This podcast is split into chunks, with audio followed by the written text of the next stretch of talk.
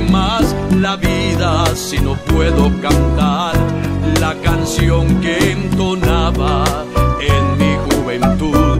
Le diría a Jesucristo me traslade hacia Él para poder cantar mis canciones de ayer y con cuerpo glorioso adorar a sus pies por haberme salvado con su gran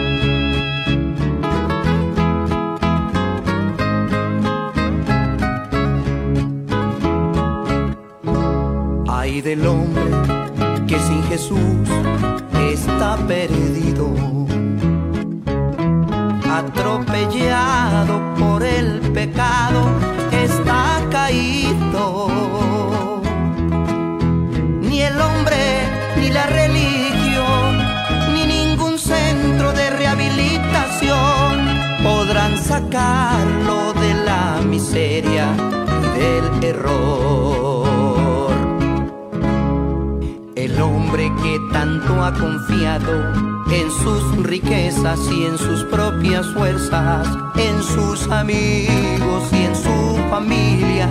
Y nada marcha, todo empeora. Pero Cristo cuando al hombre llega, le da sosiego, seguridad, estableciéndolo en su reino. Todos los días te cuidará.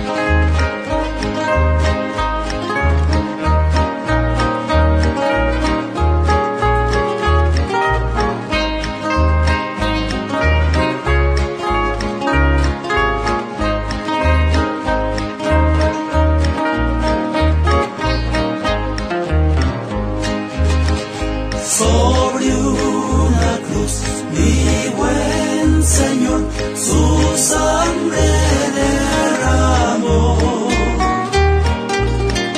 Por este pobre pecador a quien así salvó. En la cruz, en la cruz, lo primero vi la luz y las manchas de mi alma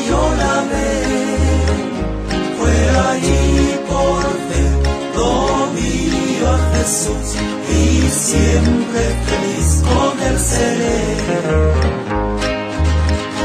En la cruz, en la cruz, lo primero vi la luz y las manchas de mi alma yo la ve. Fue ahí por fe, lo vi a Jesús y siempre feliz con él seré.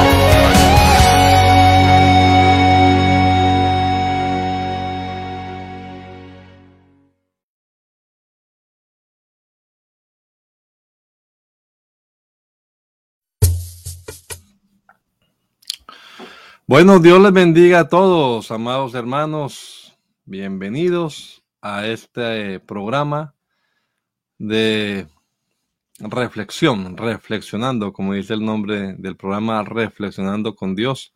Saludos para todos en el nombre del Señor Jesucristo.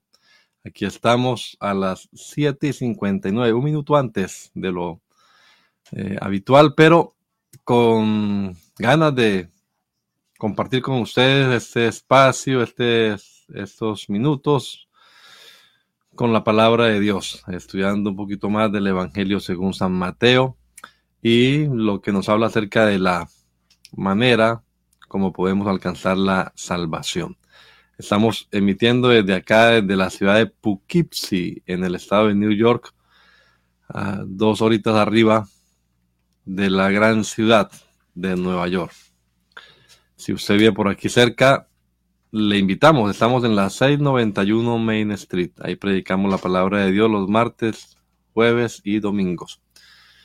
Y si nos oye de otro lugar, cuando venga por aquí por Nueva York, no deje de pasar por Poughkeepsie para poderle saludar, poderle conocer y estrechar su mano en la comunión cristiana.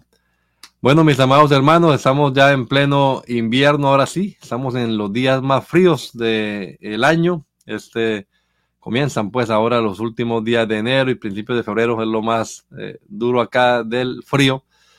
Pero en medio de todo le damos gracias a Dios. Ayer hablaba con las unos hermanos que fuimos a llevar a la casa, la hermana Karen y el hermano Miguel Ángel, y decía, esto es lo bonito de vivir por acá, que cada tres meses cambia el clima y el panorama, el medio ambiente a nuestro alrededor cada tres meses está cambiando. Estamos en el invierno, ya vendrá la alegría de la primavera dentro de unos meses, si el Señor lo permite, el verano luego, el otoño y de nuevo el invierno.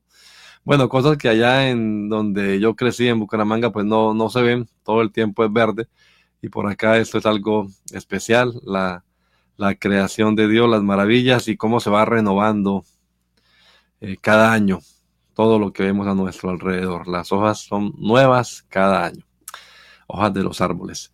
Vamos a hacer una oración para encomendarnos a Dios. Estaba aquí tratando de mandar el enlace, pero ahora lo mandaremos.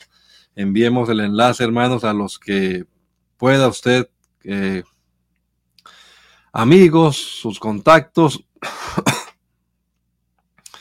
nosotros ah, acostumbrábamos, porque ya muy poco uno ve que los hermanos hagan eso, pero acostumbrábamos salir por todas partes a repartir folletos, folletos evangelísticos. Y eh, bueno, algunos lo leían, otros lo desechaban, lo guardaban. Gracias. Todavía aquí repartimos ahí en la puerta los domingos y la gente a veces lo dobla, lo mete en el bolsillo, así, lo arrojan delante eh, de uno al piso, en fin. Pero un medio que se puede, con que también se puede evangelizar es a través de estos aparaticos, los teléfonos inteligentes. Casi todo el mundo anda pendiente de esto, así clavada la cabeza. Dice que las nuevas generaciones van a andar así, con la cabeza abajo, siempre así, así, así, porque andan así a toda hora mirando el teléfono. Casi nunca levantan su cara para mirar al cielo. Oiga, el cielo es azul. Algún día aparecerá al que esperamos, aparecerá y tenemos que estar alerta a ver a qué horas aparece el Señor para salir y recibirle en las nubes del cielo. Pero como todo el mundo anda pendiente del teléfono, bueno, nosotros también podemos mandarle por teléfono para que cuando él esté ahí mirando, ¡pum! le llegue una notificación. Fulanito te envió un mensaje. Vamos a ver qué me mandó fulanito. Y cuando llegan a mirar, pues se dan cuenta, ay, me mandó este enlace. Ah". Alguno le fastidiará, es verdad. Otro dirá, vamos a ver qué es lo que hice. Y si es una persona simpatizante de las cosas de Dios, pues hombre, seguramente que si tiene tiempo, verá el programa. Y si no tiene tiempo ahora, pues cuando tenga tiempo. Hay gente que no lo ve en vivo pero en diferido, en las tardes, cuando tenga un tiempito, vamos a ver qué fue lo que mandó fulano. Y llegan a mirar qué fue lo que fulanito le mandó, le da clic y pues ahí queda la grabación. Esa es la ventaja también de estos medios como el Internet, que no tiene que estar usted obligatoriamente en vivo ahí para que nos vea eh, y le podamos saludar, aunque pues bueno, saludarle también y saber desde dónde nos escucha. Pero si no alcanza a, vernos en vivo, pues pronto mañana, otro día, cualquier día que esté por ahí, en vez de ponerse a ver televisión, se pone a ver el teléfono, ay, miren, fulanita me mandó esta cosa, ¿qué será esto? Y le da clic y bueno, ahí tiene la oportunidad de escuchar la palabra de Dios. Entonces les invito, si usted está aquí ahora mismo con nosotros, pues eh, comparta, comparta ese enlace con las personas que tenga ahí en sus contactos. Eh, ojalá los que no conocen del Evangelio, aunque también pues los hermanos nos deleitamos escuchando la palabra de Dios, es un placer, un deleite oír eh, la predicación del Evangelio, pero um, la idea es que los nuevos, las personas inconversas, como decimos, que no creen en Jesús porque quizás no lo han oído, pues tengan la oportunidad de hacerlo. Hagamos entonces una oración, hermanos. Encomendemos al Señor 8 y 5 de la mañana. Vamos a pedir a Dios que nos bendiga en este rato, que su palabra corra y sea glorificada y que Dios nos use a todos. Bendito Señor, te damos muchas gracias en esta mañana por la oportunidad que nos da de estar acá, aquí frente a esta cámara y este micrófono, Señor, y allá los hermanos frente a sus teléfonos, frente a sus tablets o sus aparatos donde nos estén viendo, computadoras, en fin. Y pedimos que nos use a todos, Señor, a mí aquí con la exposición de tu palabra, pero también a mis hermanos, Señor, con el reenviar, el retransmitir también por sus redes. Úsales a ellos también, mi Señor, a los hermanos, y que todos podamos ser instrumentos en tus manos, haciendo misiones todos expandiendo el reino de Dios, predicando acerca de tu verdad, Jesús, y enseñando a la gente cuál es tu plan para salvar a la humanidad, en qué consiste. Obra Dios en este programa, bendice el hermano Roberto, su esposa y sus proyectos aquí cada día, Señor, entre semana con estos programas que él emite, los pastores que también participan en él, en estas emisiones. Señor, que tu palabra corra y sea glorificada. Te lo pedimos, amado Salvador, en el nombre de Jesús. Amén. Amén. Bueno, mis amados hermanos, antes de escuchar, perdón, antes de escuchar, eh, hermano Roberto, la melodía que tiene allí, para exaltar el nombre del Señor en su baúl de los recuerdos, digo yo. Vamos a saludar aquí a algunos hermanos que ya han escrito. Permítame, hermano Roberto, mientras usted busca allí el lindo y lo tiene listo, el hermano Adán Rivera, saludarle. El hermano Gerardo Garay, agradecido con este nuevo amanecer. Mi hermano Roberto Tello y su esposa, la hermana Mariana, también saludos para ellos. La hermana Sarita, Dios la bendiga, bendiciones en el nombre del Señor. Bueno, también la hermana Mariana dice que verdad cada eh, tres meses cambiamos de ropa, porque no salimos pues en verano con los abrigos que salimos bien envueltos y ropa térmica y todo. Así es, es una bendición también de parte de Dios. La hermana María Mayorga, bendiciones en el nombre del Señor Jesús. Nuestro hermano Luis Antonio Ramírez, que está allá en Miami, saludos en el nombre del Señor, mi madre. Bendiciones para ella, María Elena Ortiz, allá en Portugal con mis eh, sobrinos, mi cuñado, mi hermana, bendiciones para todos. Ellos están haciendo misiones allá en Lisboa. Estamos orando que Dios les bendiga. La hermana Luz Marina Polo, Dios me la bendiga, hermana Luz Marina, la hemos extrañado en las madrugadas.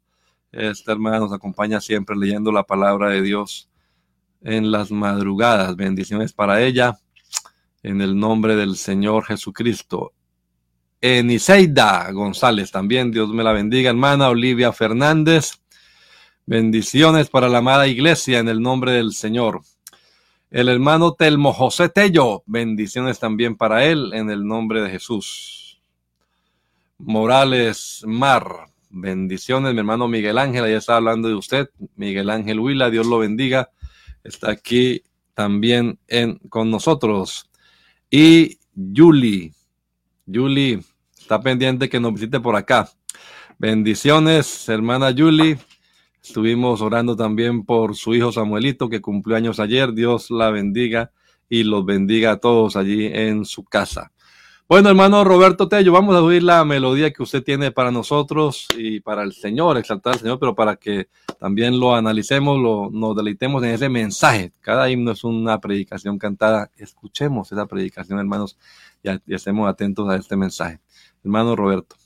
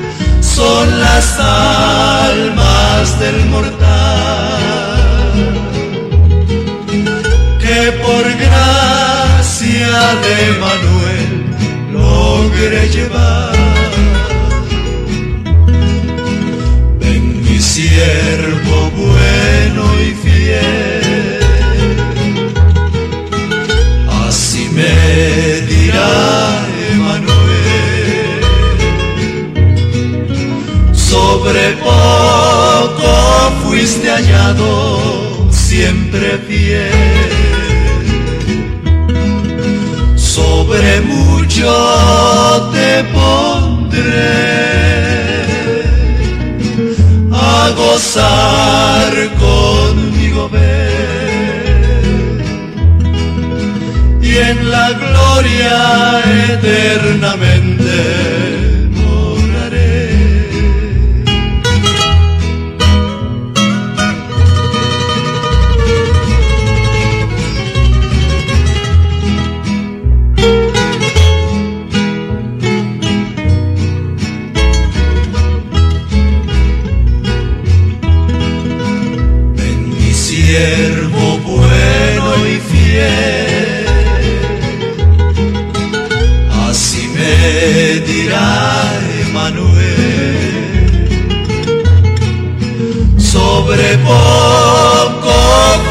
callado, siempre fiel.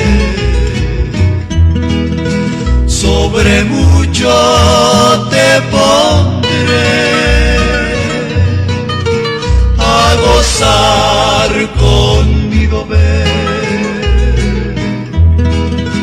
Y en la gloria eternamente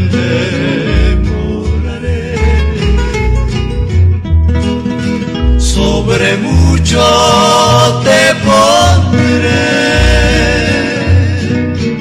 a gozar conmigo. Y en la gloria eternamente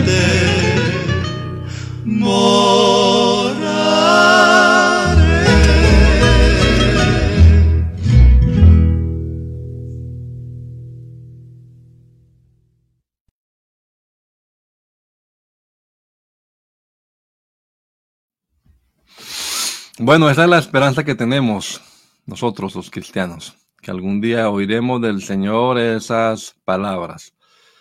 Quiera Dios que ese sea nuestro anhelo, hermanos, y que escuchemos esa voz del Señor y no tengamos que escuchar otras frases que también el Señor eh, pronuncia, ¿no? A los que llama a cuentas y no están preparados, no les dice bien a gozar, sino sáquenlo de aquí Terrible eso. Bueno, y con todo lo que la Biblia advierte, hay gente que dice, no, eso la salvación no se pierde, ya, ya me bauticé, ya, ya estoy empacadito, ahí voy, sea como sea. No, Dios no obliga. El Señor llama y el Señor atrae, el Señor invita, pero es su decisión y es mi decisión estar alerta, estar pendientes. Si así no fuera, pues ¿para qué tantas advertencias que hay en la palabra del Señor? La gracia no obliga y la gracia tampoco da licencia para pecar. Tenga en cuenta eso. Vamos a hablar precisamente un poquito de eso, temas que no se tratan mucho hoy en día. En, bueno, en nuestra iglesia sí, gracias al Señor. En nuestras comunidades de la Iglesia Pentecostal Unida Latinoamericana sí predicamos acerca del pecado, acerca del arrepentimiento, pero uno ve y escucha a otras personas que dicen, no, eso ya, eso ya pasó de moda, esos temas no son conflictivos, a veces por eh, tener rating también en YouTube o en Facebook o en las redes, entonces no, se pronuncian palabras que puedan hacer sentir mal a la gente. Pero de eso vamos a hablar ahora. Y no es que nos guste, no seamos, no somos sádicos, que nos guste hacer sentir mal a la gente, no, Dios nos guarde eso, no, no, no se trata de eso. A veces ah, eh, me dicen, no, es que a usted le gusta hacer sentir mal a la gente, no, no me gusta hacer sentir mal a la gente. Pero tampoco hay que decirles mentiras y hacerlos sentir bien cuando su realidad es triste, lamentable. Entonces, eh, y de todas formas, como vamos a mirar ahora, eh, no es cuestión de este servidor ni de los predicadores. El que convence y el que contrita el espíritu da, da contrición, da ese pesar, ese dolor allá adentro es el Espíritu Santo. Así que lo que tenemos que hablar es la palabra de Dios y esa palabra producirá el efecto en las personas, efecto que transforma. Vamos a mirar entonces la palabra de Dios. Yo quiero invitarles a leer un versículo de la Biblia que está en el Evangelio según San Mateo. Ya pasamos del capítulo 1, versículo 21, que lo estudiamos eh, como cinco viernes, creo. El 1.21 hablamos del nombre de Jesús, hablamos de la salvación en general, hablamos del pecado, el problema terrible del pecado y las consecuencias y de esos que nos libra el Señor. En ese versículo les decía hay como cuatro o cinco doctrinas, este, doctrinas teológicas, podríamos decirlo, ¿no? La doctrina de la deidad, hablar de Jesús es hablar de Dios, la doctrina del nombre, la soteriología bíblica, hablando de la salvación, Él es el Salvador del mundo, y también eh, la doctrina de,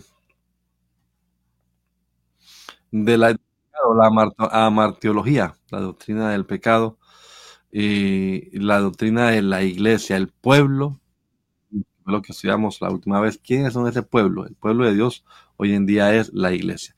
Pues avanzando en la lectura de Mateo, Recuerden que estamos mirando esta, esta serie que empezamos ahora sobre Mateo, es tratando de encontrar lo que dice referente a la salvación. Entonces vamos a hacer un estudio, estamos haciendo un estudio soteriológico de Mateo.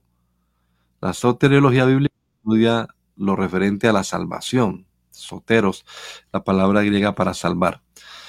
Entonces, ¿cuál es el siguiente versículo que encontramos leyendo Mateo así, que nos habla acerca de la salvación? Pues yo lo encontré en Mateo capítulo 3, versículo 2, y es el versículo que vamos a estar analizando y el contexto cercano de este pasaje de Mateo 3. En el capítulo 2, recuerde, nos habla de la visita de los sabios del oriente, la huida a Egipto, pero en el capítulo 3 encontramos a Juan el Bautista y el bautismo de Jesús. Juan el Bautista era primo de Jesús, recuerden, primo lejano, ¿no? Bien, Mateo capítulo 3, versículo 2. Juan está predicando aquí diciéndole a la gente, arrepentíos, porque el reino de los cielos se ha acercado. Arrepentíos, una palabrita que algunos quisieran borrar de la Biblia. Arrepentíos, porque el reino de los cielos se ha acercado. Arrepentíos, porque el reino de los cielos se ha acercado. Vamos a tener una palabra de oración. Bendito Señor.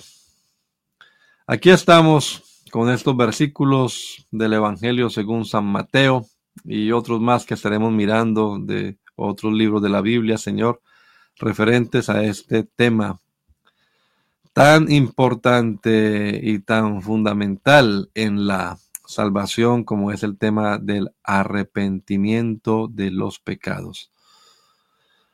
Señor, ayúdanos, danos la palabra apropiada, Señor, para pronunciarla aquí, que pueda llegar hasta nuestros amigos y aún también los hermanos, Señor, que a veces pensamos que el arrepentimiento solo es para los amigos, pero también para nosotros, Señor. Ayúdanos a reflexionar, a meditar en nuestros caminos.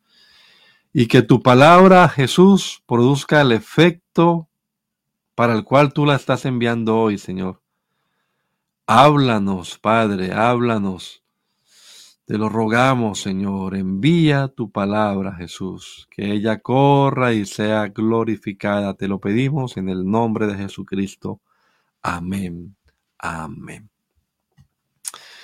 Bien, amados hermanos, vamos a hablar entonces, como ya ustedes oían en mi oración, acerca del arrepentimiento. Arrepentíos es una orden un verbo que está en modo imperativo. Arrepentíos, porque el reino de los cielos se ha acercado. En otra ocasión hablamos aquí acerca del reino también en este programa y hacíamos referencia a que el reino de Dios generalmente en, en los evangelios es sinónimo de salvación. Por ejemplo, el reconocido pasaje de San Juan capítulo 3 entre la conversación que tiene Jesús con un hombre principal entre los entre los judíos, que además estaba recordando que esta madrugada estábamos leyendo que Nicodemo fue y llevó especies aromáticas cuando bajaron a Jesús de la cruz él fue con José de Arimatea, llevó, José de Arimatea pidió el cuerpo, pero Nicodemo llevó las especies. No me acuerdo la cantidad, una libra o más de una libra de perfume, y ungieron, embalsamaron el cuerpo como acostumbraban los judíos y lo pusieron en la tumba. Me acordé que ahí, ahí estaba otra vez mencionado Nicodemo en el mismo evangelio según San Juan al final. Entonces, en la conversación que tiene Jesús con Nicodemo, Jesús le dice, si no naces de nuevo, no puedes ver el reino de Dios. El que no naciere de nuevo no puede entrar en el reino de Dios. Reino de Dios allí es sinónimo de salvación. Estar en el reino, entrar en el reino es sinónimo de ser salvo. Cuando la palabra dice que los fornicarios, los adúlteros, los afeminados, en fin, todos esos, no entrarán en el reino de Dios, pues se refiere a que no serán salvos, que no alcanzarán la dicha de pertenecer a este gobierno de Dios. Claro, no vamos a hablar del reino ahora, es un tema interesantísimo, pero en la concepción judía de la época ellos pensaban, estaban diciendo, ya el Señor viene, ya viene el Señor, y es precisamente lo que este pasaje nos está diciendo aquí en el Evangelio según San Juan capítulo 3. Este eh, Juan el Bautista se presenta o lo presenta Mateo como el heraldo que va delante del rey, que va pregonando y que va arreglando. Cuando los reyes de la época ah, visitaban un territorio, una ciudad, generalmente enviaban su comisión para que arreglaran todo, todo el protocolo, digámoslo. Pues Jesús también tuvo su heraldo. Ese heraldo es Juan el Bautista. En aquellos días se presentó Juan el Bautista predicando en el desierto de Judea y diciendo, arrepentíos porque el reino de los cielos se ha acercado. Y dice Mateo, este es aquel de quien habló el profeta Isaías. O sea, Juan el Bautista es aquel de quien habló el profeta Isaías cuando dijo, voz que clama en el desierto, preparad el camino del Señor, enderezad sus sendas. Yo recuerdo una vez que eh, el Papa, el Papa Juan Pablo II, visitó Bucaramanga. Yo estaba niño, tenía como unos siete, quizás seis, siete años. Hermano, y esa ciudad se paralizó, decía el profesor, ah, yo estaba ya en, en, primero primaria, decía, no sé dónde meterían a los, que, a los limosneros, la gente, los, los mendigos, no sé dónde los guardaron, no sé pero no había ni uno por las calles. Los guardaron, las calles estaban limpias, todo, porque venía el Papa a visitar Bucaramanga. Bueno, eh, me acordé ahora porque este Juan está preparando el camino. Bueno, ahí viene el rey, ahí viene el Señor, ahí viene Dios. Dios, el Señor es Dios. Él prepararía el camino para la manifestación de Dios en esta tierra. Así que arreglen todo, limpien, escondan. Bueno, arréglense. Era lo que estaba haciendo, preparando el camino para que apareciera el Mesías. Eh, y él estaba predicando esta palabra, arrepentíos. Entonces lo que ellos pensaban era ya el Señor llegó y se inauguró el estado final para Israel. Serán cumplidas todas las promesas del Antiguo Testamento referentes al reino. El reino volverá a ser de Israel, el heredero al trono, el Mesías, se sentará y gobernará y regirá con justicia a las naciones.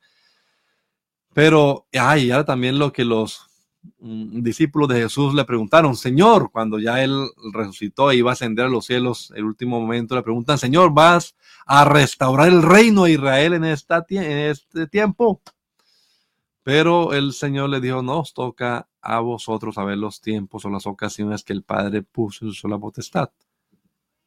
Pero en vez de ese reino terrenal, recibiréis poder cuando haya venido sobre vosotros el Espíritu Santo y me seréis testigos.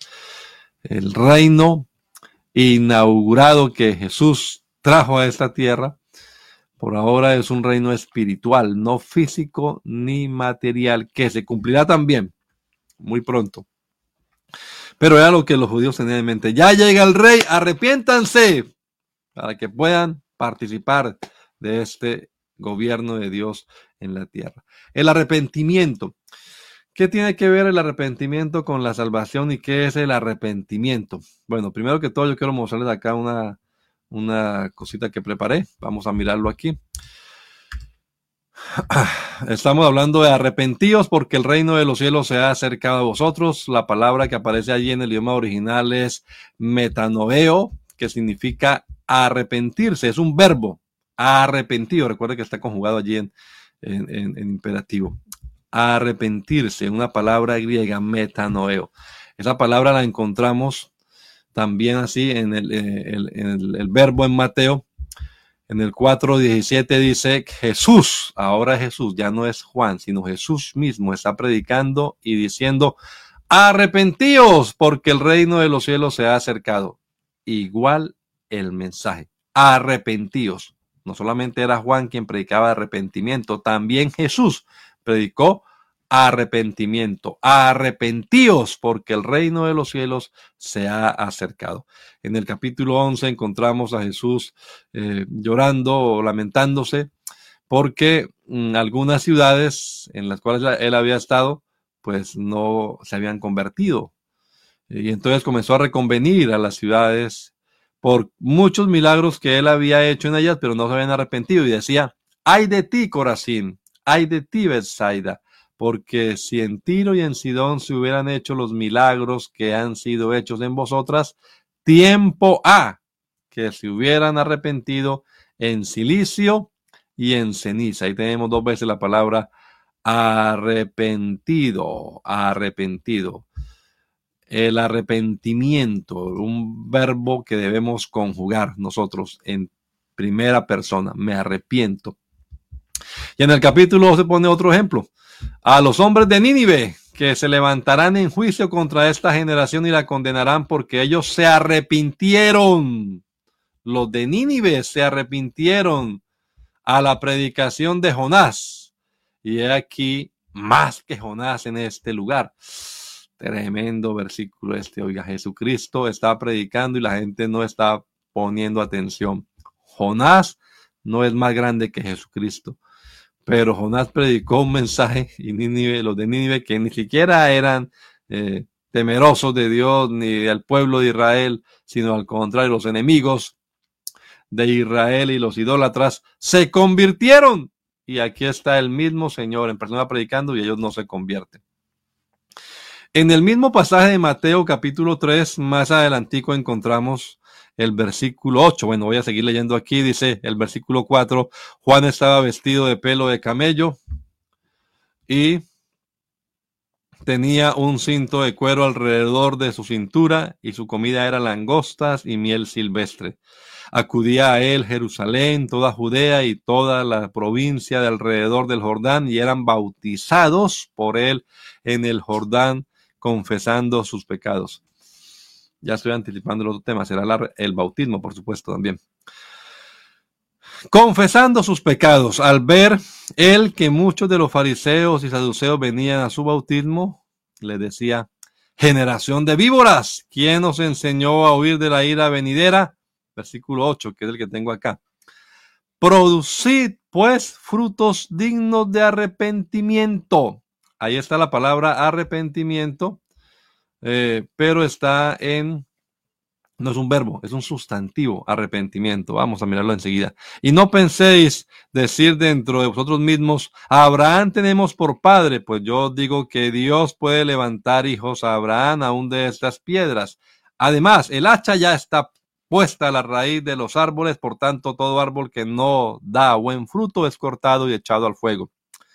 Yo a la verdad os bautizo en agua para arrepentimiento. Otra vez está la palabra allí. Pero el que viene tras mí, cuyo calzado yo no soy digno de llevar, es más poderoso que yo. Él los bautizará en Espíritu Santo y fuego. Su aventador está en su mano para limpiar su era. Recogerá su trigo en su granero y quemará la paja en fuego que nunca se apagará. Tenemos entonces la palabra arrepentimiento sustantivo. El, anterior arrepentíos era un verbo. Ahora tenemos arrepentimiento. Y este arrepentimiento, eh, vamos a verlo, es, es un, la definición es cambiar de parecer, cambiar de propósito, cambiar de mentalidad. Y vamos a ver algunos ingredientes que tiene el genuino y verdadero arrepentimiento según la Biblia, que es lo que debemos procurar nosotros los humanos. Es nuestra primera respuesta en fe a la gracia divina.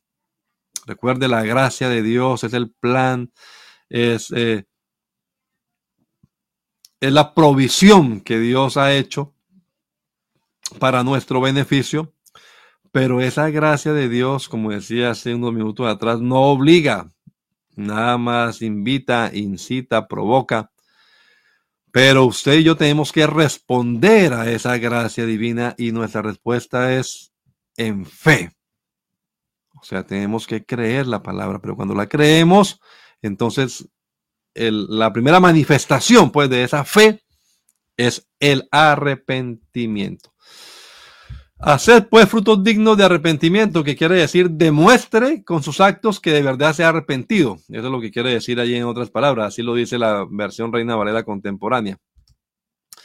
Eh, bueno, aquí tengo otro versículo que habla de arrepentíos y bautícese cada uno de vosotros en el nombre de Jesucristo para perdón de los pecados y recibiréis el don del Espíritu Santo. Este es hecho de los apóstoles, por supuesto. Aquí está el arrepentimiento ligado o previo al bautismo, pero ligado también con el perdón de los pecados. Arrepentíos y el arrepentimiento y el bautismo son indispensables para el perdón de los pecados. Y el perdón de los pecados es pues nuestra salvación.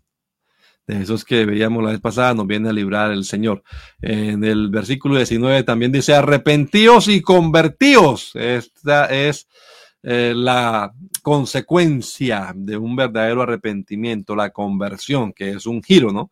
Giro de 180 grados, dejé de hacer lo malo, volví a los caminos del Señor, me convertí para que sean borrados vuestros pecados. Ahí está el perdón de los pecados. Arrepentimiento, conversión, para alcanzar el perdón de los pecados y que vengan de la presencia del Señor tiempos de refrigerio. Es un mandato divino. Dios, habiendo pasado por alto los tiempos de esta ignorancia, ahora manda a todos los hombres en todo lugar que se arrepientan. Es un mandato divino el arrepentimiento. El sustantivo es metanoia. Metanoia significa en el texto griego, eh, aparece la palabra, pero nos la han traducido como arrepentimiento, arrepentimiento. Recuerde que la otra era el verbo metanoeo, metanoia, arrepentimiento, un sustantivo. ¿Qué es esto que nos está pidiendo el Señor aquí eh, cuando dice que tenemos que arrepentirnos? El bautismo de Juan era para arrepentimiento, bautismo para arrepentimiento. El que viene tras mí, dijo Juan, cuyo calzado yo no soy digno de llevar, es más poderoso que yo. Él los bautizará en Espíritu Santo y fuego. Hablaremos luego del tema del bautismo para explicar pues que no hay dos bautismos, sino uno solo. Eh, hoy vamos a centrarnos en la palabra arrepentimiento. También aparece el sustantivo en Mateo 9:13. Id pues y aprender lo que significa misericordia quiero y no sacrificio, porque no he venido a llamar a justos, pues los justos no tienen de qué arrepentirse, sino a pecadores. Son los pecadores los que necesitan de arrepentimiento. Los sanos no tienen necesidad de médico, los enfermos, por supuesto. Entonces, no he venido a llamar a justos, sino a pecadores. Los pecadores necesitan arrepentimiento, mejor digamos, necesitamos, los seres humanos, arrepentimiento. Este sustantivo también está en Hechos de los Apóstoles. Vea usted este versículo interesante. A este Dios ha exaltado por con su diestra por príncipe y salvador. Salvador, está hablando de Jesús. Para dar a Israel arrepentimiento y perdón de pecados. Una vez más, aquí tenemos ligado al perdón de pecados, que es en esencia la salvación, el arrepentimiento. Entonces sí es importante para la salvación arrepentirse, el arrepentimiento. En Hechos capítulo 5, versículo 31 dice que Dios ha dado a Israel la oportunidad de arrepentirse y de que sean perdonados sus pecados. Arrepentimiento y perdón de pecados. En Hechos 11, 8, eh, ellos decían, así que Dios también les ha concedido a los no judíos la oportunidad de arrepentirse para que tengan vida. Esta es la versión Reina Valera contemporánea. Eh, es el concilio en Jerusalén y están oyendo el testimonio de Pedro, de lo que ocurrió en la casa de Cornelio, cómo esta gente que no era judía habían recibido el bautismo del Espíritu Santo y habían sido también bautizados en el nombre de Jesús para perdón sus pecados. Y entonces los hermanos dijeron, Gloria a Dios. O sea que también Dios les ha concedido a los no judíos la oportunidad de arrepentirse para que tengan vida. Para que tengan vida aquí. Este tener vida es ser salvos. Arrepentirse para que puedan ser salvos. Y Pedro y Pablo está contando también en Hechos 20:26 que él por toda la tierra predicaba a los hombres gentiles, sobre todo, ¿no? aunque también iba a los judíos, pero también a los gentiles después porque los judíos lo rechazaron que les predicaba que se arrepintieran y se convirtieran a Dios, haciendo obras dignas de arrepentimiento, o sea, que demostraran con sus actos que de verdad se habían arrepentido y convertido, vuelto a Dios. Convertirse es volverse a Dios. Bueno, vamos a mirar aquí algunas cositas interesantes con respecto a ese tema del arrepentimiento en estos 20 minutos. Ya vimos los versículos que nos eh, interesan en Mateo y algún complemento de estos eh, versículos en hechos, porque me parece muy importante que entendamos que los apóstoles sí que predicaban el arrepentimiento. Ellos invitaban al pueblo a que se arrepintieran, a que se volvieran a Dios. Decíamos que esa palabra griega eh, significa realmente cambiar de mentalidad, cambiar de propósito, cambiar de actitud. Es un cambio. Un cambio que se produce, por supuesto, al conocer algo. Eh, yo creo que todos nosotros hemos experimentado, hermanos, el, pesar. Eh, hay, hay tres componentes aquí en, la, en lo que es la palabra arrepentimiento. Ya mencioné el primero, tenemos que conocer. Mm, voy a poner un ejemplo. Eh, ustedes saben, yo tengo aquí dos niñas y un niño. El niño es mayor un año. Y entonces vamos a poner el ejemplo que yo vi a la niña, a una niña que estaba pegándole ahí al niño y de repente yo me distraje, pero de repente escuché llorar a Lancelo Adonai llorando. ¡Ah! Y te tapaba la, la, boca y te tapaba llorando. Entonces yo fui y me imaginé, claro, la niña le pegó en la boca y le reventó algo. Entonces fui y pues como estaba convencido de que eso había pasado en mi mente, fui, cogí a la niña y le metí su buena nalgada y la castigué. ¿Cómo se le ocurre pegarle al niño? Y ya, quedé, quedé este, tranquilo, porque dije, cumplí con mi función de padre.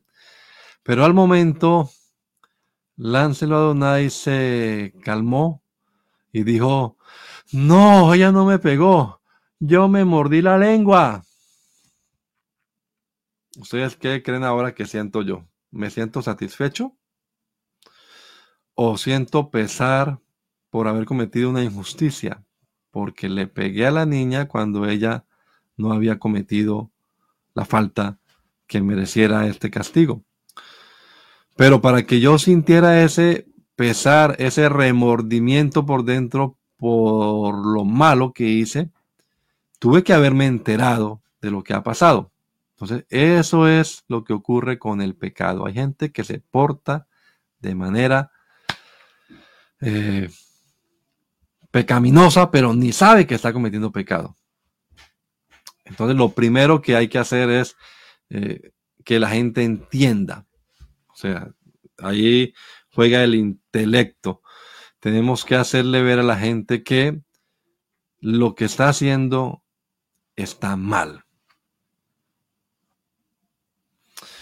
La mayoría de personas aquí en esta sociedad no se casan, se juntan, ¿verdad? Y pues en Colombia dicen, estamos en unión libre. Aquí dependiendo, ya he visto algunas personas que dicen, me acompañé. Y uno, pues si no está muy identificado con esa cultura, uno no entiende bien. Pero realmente lo que están diciendo es lo mismo que aquellos.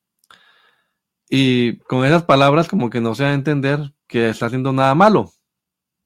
Pero si usáramos el término bíblico, entonces diríamos, están viviendo en fornicación. Están cometiendo fornicación. Y si alguno de los dos es casado, pero no está viviendo con su marido o su esposa, sino que está acompañado, entonces está cometiendo adulterio. ¿Cómo así, pastor? ¿Cómo así? Adulterio, fornicación, ¿qué es eso? Entonces explicamos la palabra de Dios. Y cuando la gente entiende. Yo creo, hermano, que el problema es que muchas veces eh, Dios nos ayude para hacerlo. No sabemos explicar bien, pienso yo. Y entonces, claro, la gente si no entiende, pues cómo se va a arrepentir. Pero lo primero es que usted entienda, que usted conozca, que usted se dé cuenta. Antes de la ley, dice la palabra, ya había pecado en el mundo, pero como no hay ley, pues no había una culpa de pecado. Pero cuando llega la ley, cuando llega el conocimiento, cuando llega la norma, hermano, mire, la Biblia dice esto, ¿no? Hace unos días hablaba con alguien eh, acerca de los tatuajes y no sabía que la Biblia decía que no te harás ninguna marca en el cuerpo. En fin, le expliqué un poco acerca de eso, le expliqué, le expliqué de la santidad del cuerpo, le expliqué eh, que nuestro cuerpo es templo del Espíritu y que no es para hacer lo que a mí se me ocurra hacerle a él, sino que es más bien al gusto de Dios y su gusto está en la Biblia. Bueno, la hablé un poquito. Esa persona no había oído eso, no había entendido. ¿Y ahora qué hago? No, ya ni modo, ya está así, pues pídale perdón a Dios y de ahora en adelante no lo haga más.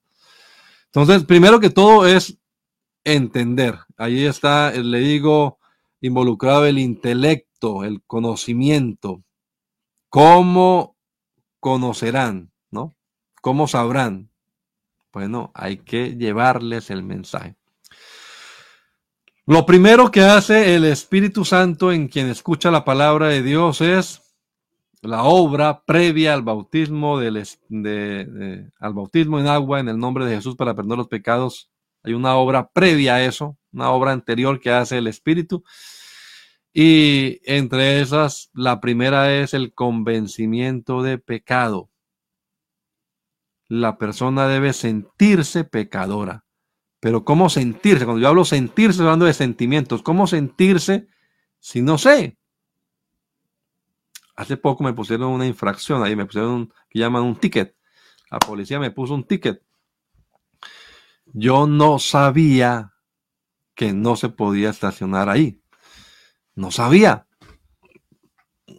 Pero como ya sé, ah, ahí comienza.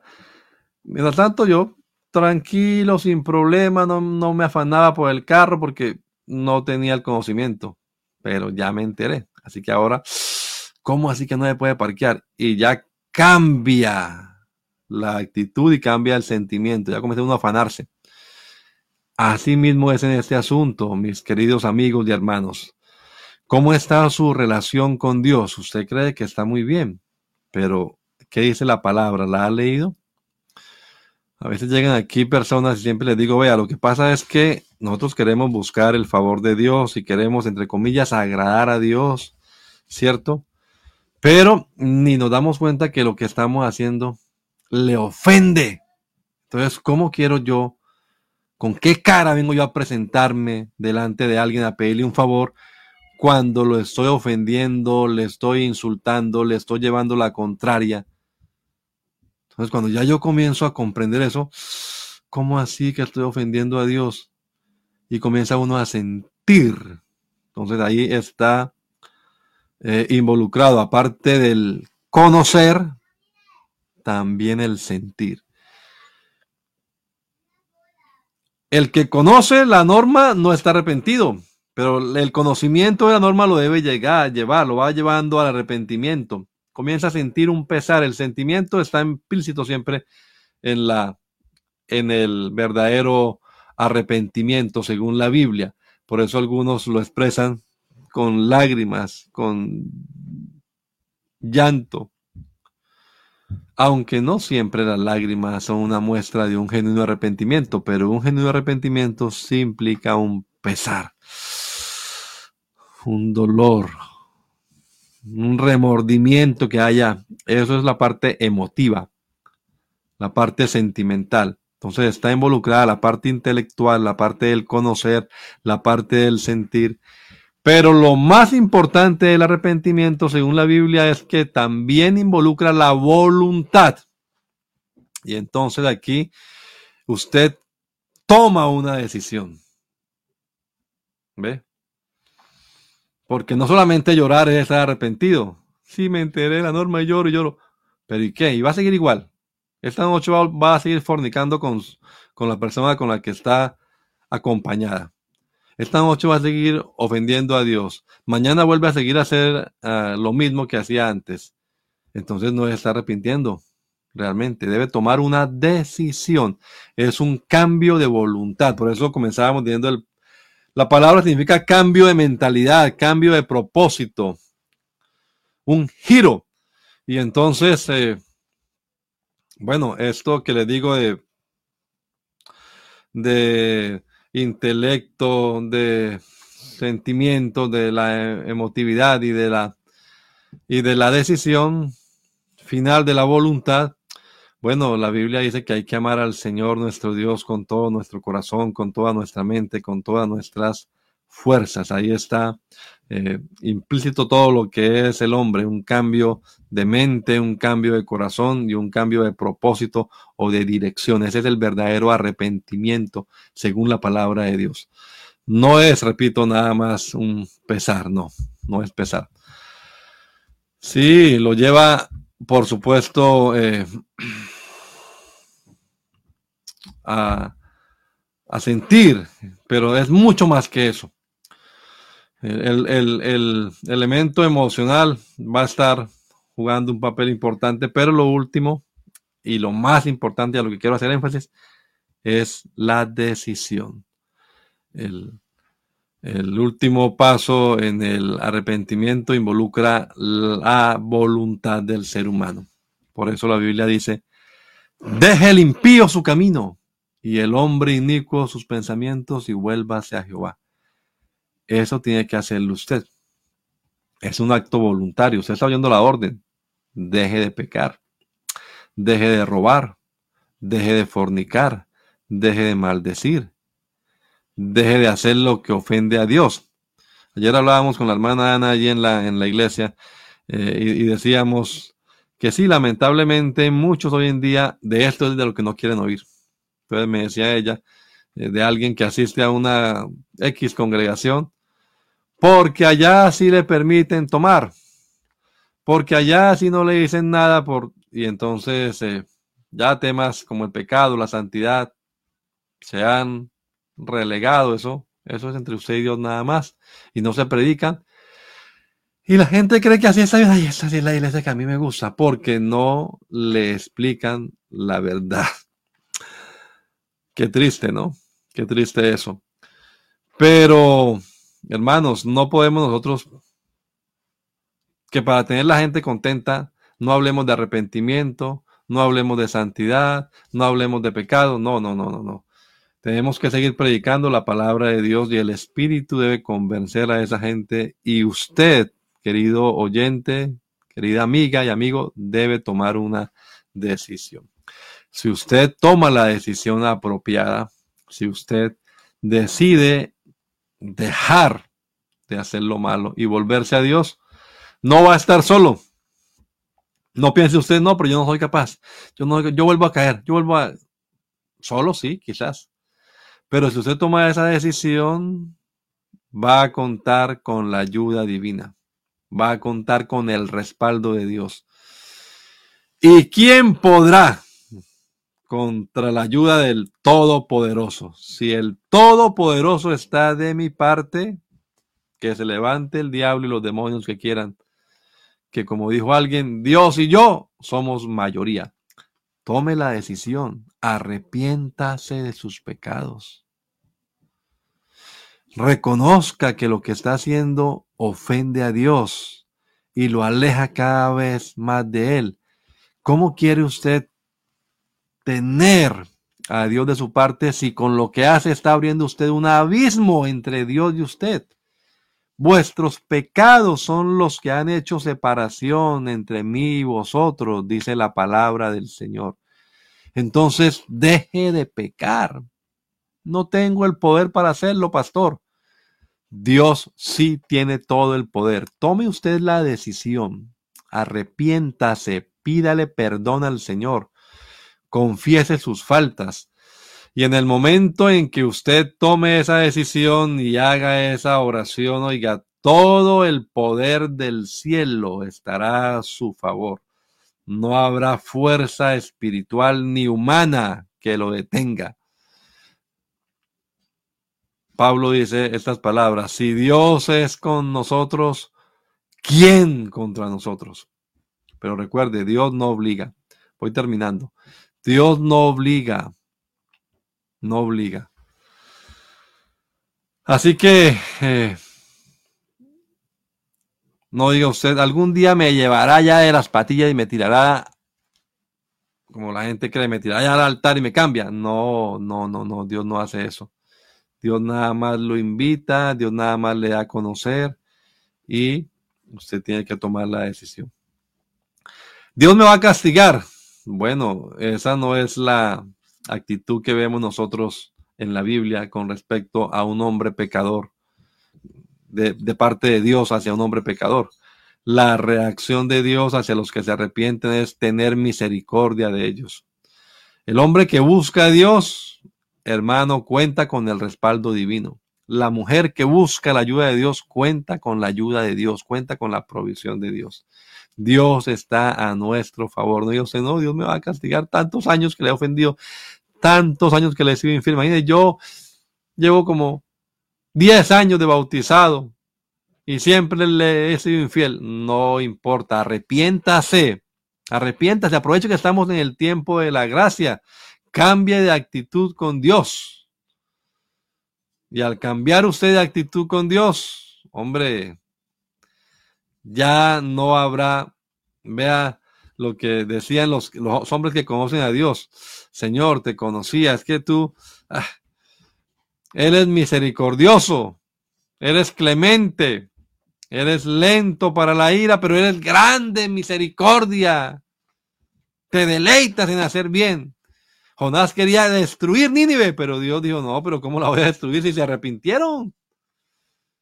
Dios cambió. Esa es una forma de decirlo, ¿no? Para que lo entendamos, pero realmente no fue Dios quien cambió, sino el ser humano el que cambió. El ser humano cambió. y entonces, al cambiar, pues la consecuencia fue distinta. ¿Ve? Entonces no hubo el accidente. ¿Por qué? Porque paró en la luz paró en el semáforo en rojo. Si hubiera seguido así sin prestar atención, pues hay el accidente. Va a haber un accidente.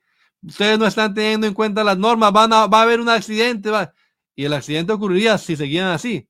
Pero como prestaron atención, su destino cambió. Realmente no es Dios el que cambia, es el ser humano el que cambia. Y al cambiar, cambia su destino. Nuestro Dios es inmutable. Repito, de una manera, una expresión antropomórfica para que entendamos un poquito lo que, lo que pasa, pero no es literalmente. Vea, ustedes se contradicen porque Dios sí cambia, no. Dios no cambia, Él es el mismo en su esencia, pero en las consecuencias que tiene sobre alguien, hombre, si ese se arrepiente, ya. Ah, no, aunque se arrepintió lo voy a castigar. No, no, no, no, no, no arrepiéntase, Dios le perdona sus pecados. Busque de Dios. Hay muchos ejemplos en la Biblia que no tenemos tiempo ahora para analizar, pero uno de los más conocidos, quizás todos aquí lo, conocen, es el caso de el hijo pródigo, ¿no? Que se fue de su hogar, malgastó todo y cuando estuvo en la más, eh, en lo más bajo que pudo caer un judío, volvió en sí. Ese volver en sí reaccionó, recapacitó, dijo, pero un momentico, un momento, ¿yo por qué estoy aquí padeciendo de hambre? Si en la casa de mi padre, padre que él conocía bien, padre que él sabía que es misericordioso, que es amplio en perdonar, que es generoso, que es tierno, que es compasivo, que es amoroso, si en la casa de mi padre hay abundancia de pan, ¿por qué yo aquí perezco de hambre? Qué interesante esa reflexión. Entonces dijo, no, no, no, no, me voy a levantar y voy a volver a la casa de mi padre y le voy a confesar que he pecado, que he hecho lo malo. Y voy a decirle que no me trate como un hijo suyo, siquiera como uno de sus empleados, pero es que allá el, em, el más bajo de los sirvientes, del más bajo de los empleados, come mejor pan que yo acá. Tomó esa decisión el hijo pródigo y volvió a su casa. ¿Y cuál fue la reacción entonces del padre? No salió con el látigo, con la vara a castigarlo. No tenía derecho a hacerlo. La ley lo autorizaba que dijera, este es mi hijo. Aquí está ante los jueces. Pero él corrió antes de que los jueces llegaran. Corrió un anciano. Para que un anciano corriera, algo tenía que estar pasando. Era vergonzoso que un anciano se moviera de esa manera en público, pero no le importó que digan lo que digan, voy a correr y lo abrazó. Hermanos, amigos, ese Padre amoroso del capítulo 15 del Evangelio según San Lucas es nuestro Señor Jesucristo esperando su decisión, esperando que usted vuelva a Él. Él está con los brazos abiertos para protegerlo, para cuidarlo, para lavarlo, para vestirlo, para ponerle el anillo en su dedo, para hacer fiesta. La fiesta se produce realmente, nosotros celebramos fiesta acá eh, cada mes por los cumpleaños. La fiesta en la presencia del Señor no es porque alguien cumplió años, es cuando un pecador se arrepiente. Hay fiesta en los cielos, hay alegría por alguien que se arrepiente. Lea eh, esas parábolas del capítulo 15 del Evangelio según San Lucas. La gente criticaba a Jesús, pero Jesús dijo, hacemos fiesta porque estos pecadores se están arrepintiendo. No he venido a llamar a justos, sino a pecadores para arrepentimiento. ¿Quién se puede arrepentir? Pues todo el que ha hecho lo malo. ¿Quién ha hecho lo malo? No únicamente los inconversos, también usted y también yo, querido hermano. Los creyentes también. A los creyentes Juan les dice, a los creyentes, a la iglesia, le dice Juan, estas cosas os escribo para que no pequéis, pero si alguno hubiera pecado, abogado tenemos para con el Padre. Hermanos, es muy duro saber que estuve ahí, tuve la oportunidad, participé, pero me descuidé y no me arrepentí. No, no, no. No encubra su pecado. El que encubre su pecado no prosperará, pero el que lo confiesa y se aparta alcanza misericordia. Y si confesamos nuestros pecados, Él es fiel y justo para perdonar nuestros pecados y para limpiarnos de toda maldad. Hay oportunidad de limpieza. ¿Para qué seguir así sucios? Dios no quiere que nadie se pierda. Él quiere que todos procedan al arrepentimiento. Al Señor le plació salvar a los hombres a través de eso que estamos haciendo, la predicación del Evangelio, que es la que lleva a que la gente conozca, entienda cómo así yo estoy mal de verdad. Y lea la palabra y el Espíritu produce esa convicción y aunque usted sienta el pesar, no es suficiente, tiene que tomar una decisión. Tome una decisión. ¿Quién? Todos. Dios manda a todos los hombres en todo lugar que se arrepientan. Termino diciendo que el arrepentimiento eh, es la muerte del pecador. Es mi identificación con la muerte. Hasta aquí vivo yo, como dice una, un himno. Lo, es, lo traté a mi manera, pero no me salió. Lo haré ahora la tuya. Muero yo. Ya no vivo yo, mas vive Cristo en mí. Ese es el versículo lema para este año, hermanos, en nuestra congregación, Gálatas 2.20. Con Cristo estoy juntamente crucificado y ya no vivo yo, mas ahora vive Cristo en mí. Arrepentíos, porque el reino de los cielos se ha acercado a vosotros. El arrepentimiento es la primera respuesta. Pero no por ser la primera respuesta, es única. Uf, yo me arrepentí de como 20 años, hermano. Y de 20 años para acá nunca ha hecho nada mal usted. Nunca ha desobedecido la voz del Espíritu. Nunca ha llevado contraria a la voluntad divina. Debemos arrepentirnos todos los días. Pablo dice, os aseguro hermanos que cada día muero. No era nada más su muerte eh, física, que cada día estaba más próxima. No, no, no. Él se estaba refiriendo a que todos los días ponía su cuerpo en la cruz, lo crucificaba, todos los días se arrepentía. Señor, ¿qué cosas he hecho esta mañana? ¿Qué cosas hice ayer? Señor, ¿qué cosas hice esta noche? Señor, perdóname, límpiame, lávame con tu sangre, purifícame con tu Santo Espíritu, Señor, aquí estoy en tu presencia. Esa debe ser nuestra actitud. Un corazón contrito y humillado, no despreciarás tú, oh Dios. Dios nos guarde de la prepotencia, de la soberbia, de creernos ya soy un santurrón. ya no hay nadie como yo en esta iglesia. Todos aquí me quedan por debajo. Dios nos guarde de eso. A los altivos los mira de lejos.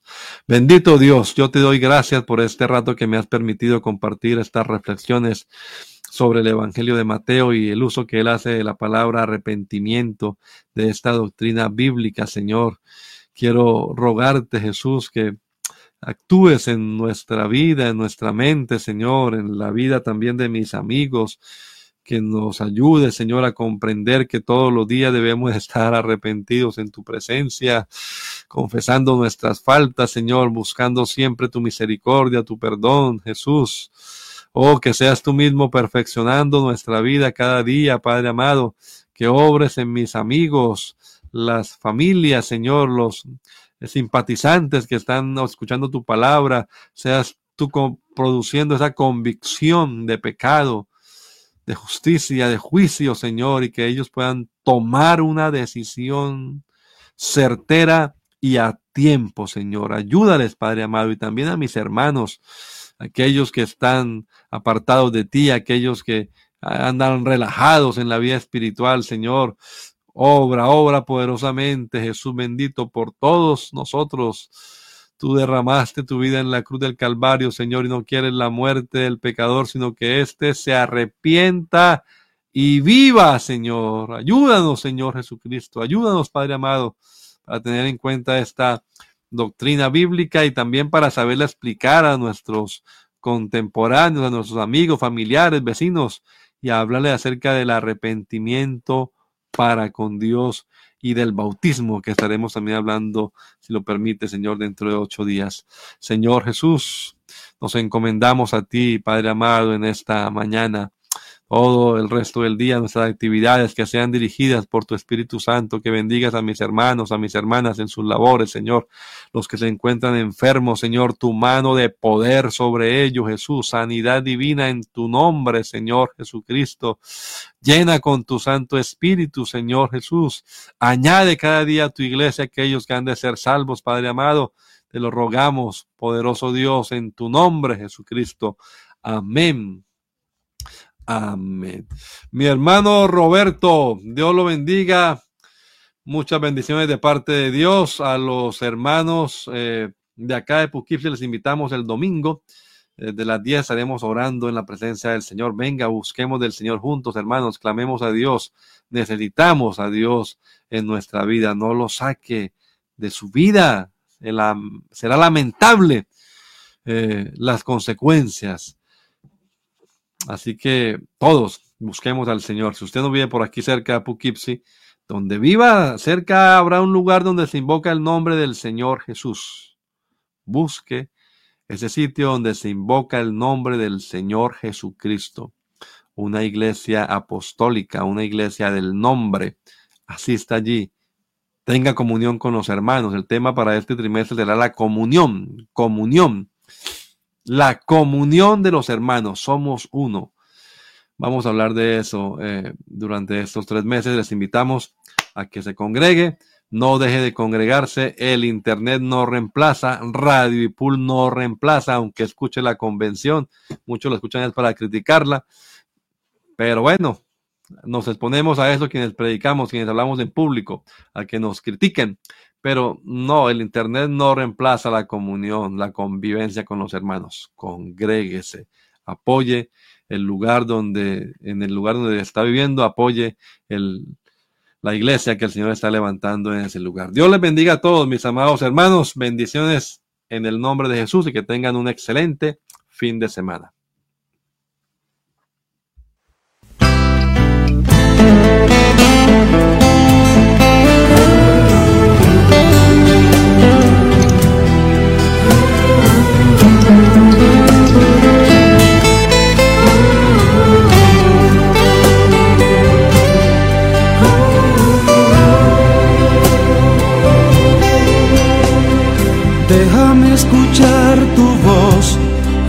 A mi oído. Quiero sentir tu mano brindándome fuerzas. Quiero sentir tu calor cuando tenga frío. Que alegres mi vida en la tristeza. Quiero andar contigo, siempre tomado de tu mano, caminando hacia arriba, hacia la meta final. Señor, sustenta mi vida siempre te voy a adorar. Caminando hacia arriba, hacia la meta final. Jesús sustenta mi vida, siempre te voy a adorar. Déjame llegar con mi canto a tu presencia déjame adorar nombre noche y día. Te vengo a traer sacrificio de alabanza.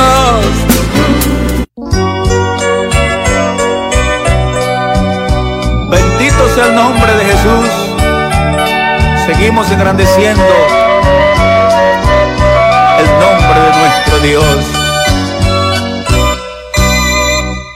Del agua viva que está brotando.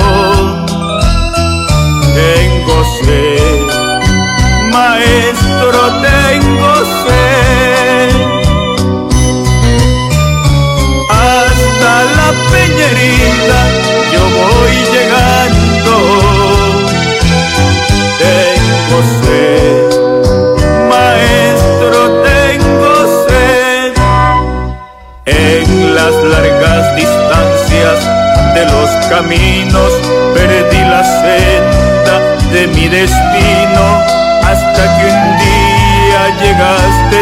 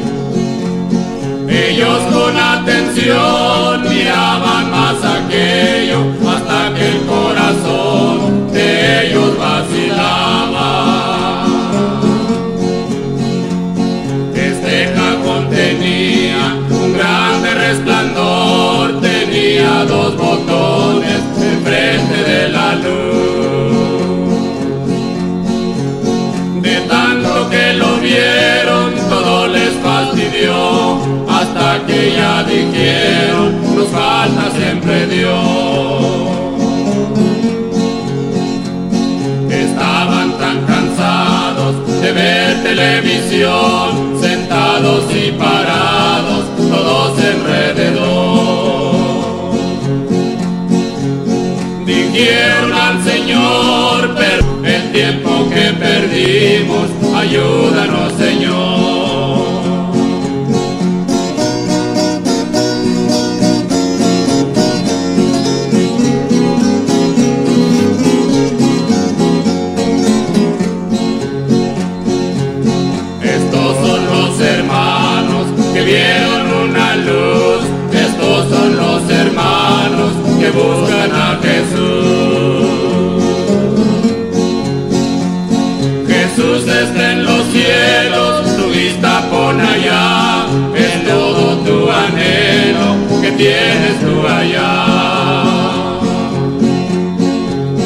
Estos son los hermanos que luchan con amor, en pruebas y en las luchas le dicen al Señor.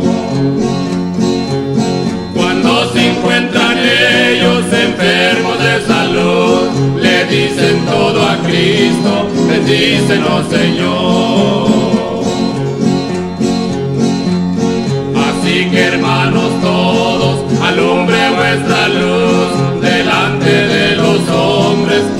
que vean tu luz.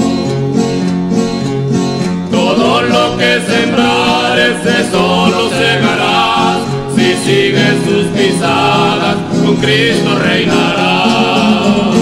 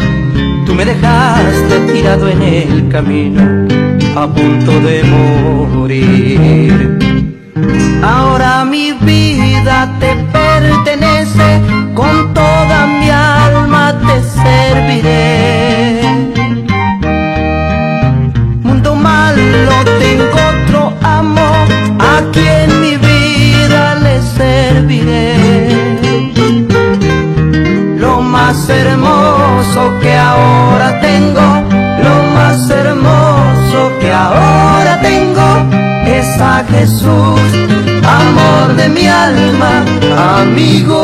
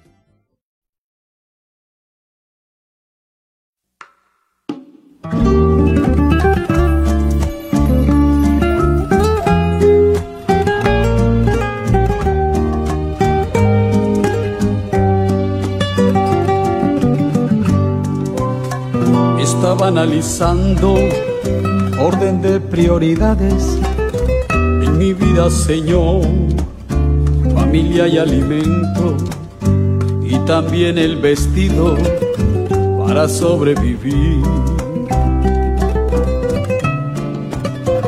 Cosas muy importantes, también muy necesarias en mi diario vivir, con las cuales el hombre puede hoy sostenerse y también subsistir. Me pueden hacer falta y también escasear hoy alguna de ellas. Puedo sobreponerme y enfrentar la escasez y hasta la enfermedad. Ah, y hasta la enfermedad. Que me falte alimento, me falte vestido, pero no tu presencia.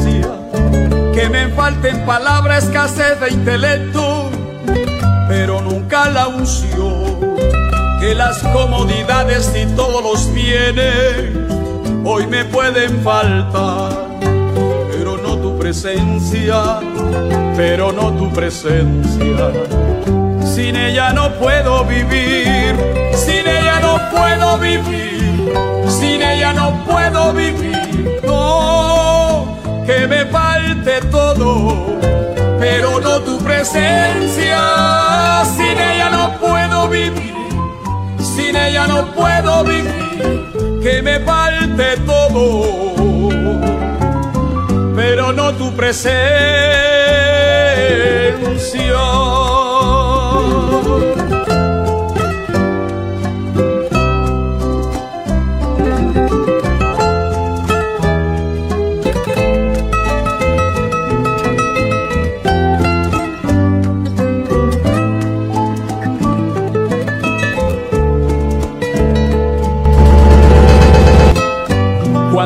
Recibe a Jesús en el alma y lo puede sentir, queda maravillado que por nada del mundo lo quiere cambiar. Cuando tiene problemas y siente que no puede y se siente morir, clama a Cristo enseguida, Siempre está presente y nos viene a ayudar. Por eso las ofertas que este mundo me haga me tienen sin cuidado. Él es irreemplazable, en mí todo lo llena, no lo puedo cambiar. Ah, no lo puedo cambiar.